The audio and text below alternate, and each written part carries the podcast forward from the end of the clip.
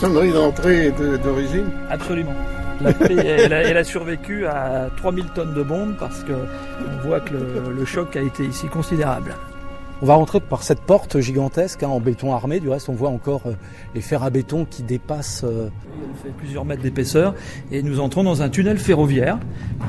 On est dans un monde souterrain. C'est en fait euh, un, un, complexe militaire euh, enterré. À quelle profondeur on se trouve là, dans la colline? Parce que là, maintenant, on est rentré dans la colline. Hein. On est rentré par le, flanc de la colline. Voilà, on est à 40 mètres sous terre. Il y a au-dessus de nos têtes des voûtes de béton, tout simplement parce que le fait d'être sous ce massif de craie, eh protège les installations souterraines des bombes les plus puissantes, y compris euh, celles que la Royal Air Force a utilisées ici au mois de juillet 1944, des bombes sismiques à tremblement de terre, comme on disait à l'époque. Et voyez que pourtant tout est intact.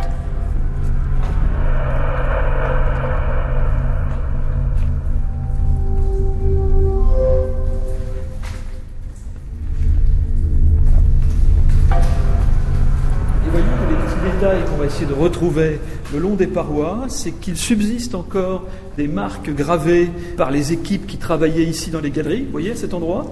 C'est-à-dire la comptabilité des petits wagonnets de Coville que chaque équipe était amenée. Les petits wagonnets qui étaient sur des rails et voilà, qui évacuaient la évacuaient roche. La, la, roche, la craie qui était extraite. Et vous voyez ici devant le doigt que je pointe euh, l'emplacement de la pointe d'un marteau-piqueur.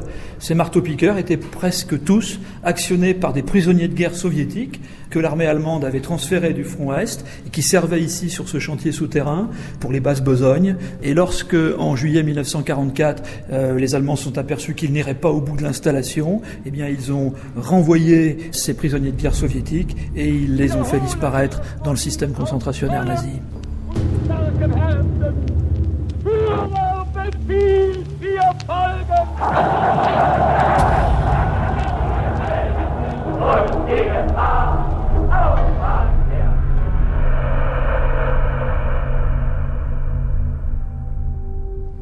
Alors là, on vient de sortir de l'ascenseur.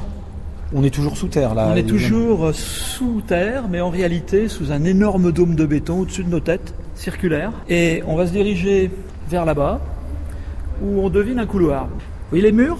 On est sous le blocos. Là, on est sous le blocos. Et vous voyez la face interne du blocos, et vous devinez là-bas dans la pénombre sa face externe, puisque le mur fait 5,50 mètres d'épaisseur. 5,50 mètres de Voilà. béton armé. Et c'est une masse globale de 55 000 tonnes. Le chiffre est assez abstrait, si ce n'est que c'est, disons, le poids d'un gros porte-avions qui serait posé sur le plateau. Et vous voyez que le cœur de l'ouvrage, il est ici, sous le dôme, sous nos pieds. C'est cette grande salle octogonale dans laquelle les fusées V2 devaient être dressées verticalement. Et ça, c'est la, la nouveauté radicale sur le plan technique, c'est que cette fusée V2, elle décollait verticalement. Et le tour de force technologique des équipes de Pennemun, celle de Van Brand, ça a été de mettre au point ce qui est la première fusée de l'histoire en partant de rien. Ce site n'a jamais fonctionné. Non. Pourquoi? Le 6 juin 1944 a lieu le débarquement en Normandie. Le site est encore inachevé, mais à la fin du mois de juillet 1944, ils prennent conscience qu'ils n'y arriveront pas. Donc le chantier s'interrompt et puis les unités de tir qui sont prêtes sont transférées vers la Hollande et c'est de là qu'elle lance les premières fusées de l'histoire. Elle frappe le même jour, le 8 septembre 1944, d'abord Paris et dans la soirée Londres. Mais ce qui est toujours frappant et que l'on rappelle ici sans cesse à la coupole, c'est que ce prodige technique s'est fait en utilisant la main-d'œuvre concentrationnaire. C'est-à-dire cet énorme objet que vous voyez derrière vous, cette fusée V2, elle a été fabriquée à Dora en 1945. Ce sont des détenus de camps de concentration, dont une bonne partie de déportés résistants français, qui l'ont fabriquée de leurs mains.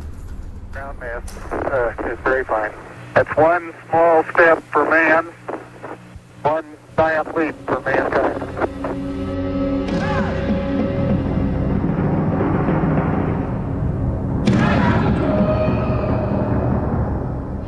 Saturne V aura plus de 105 mètres de hauteur quand elle s'élèvera sur la plateforme de lancement pour le voyage lunaire. C'est donc un succès pour les États-Unis, mais c'est aussi un immense succès pour Werner von Braun, le père de la fusée Saturne V, l'exploit réalisé ce matin.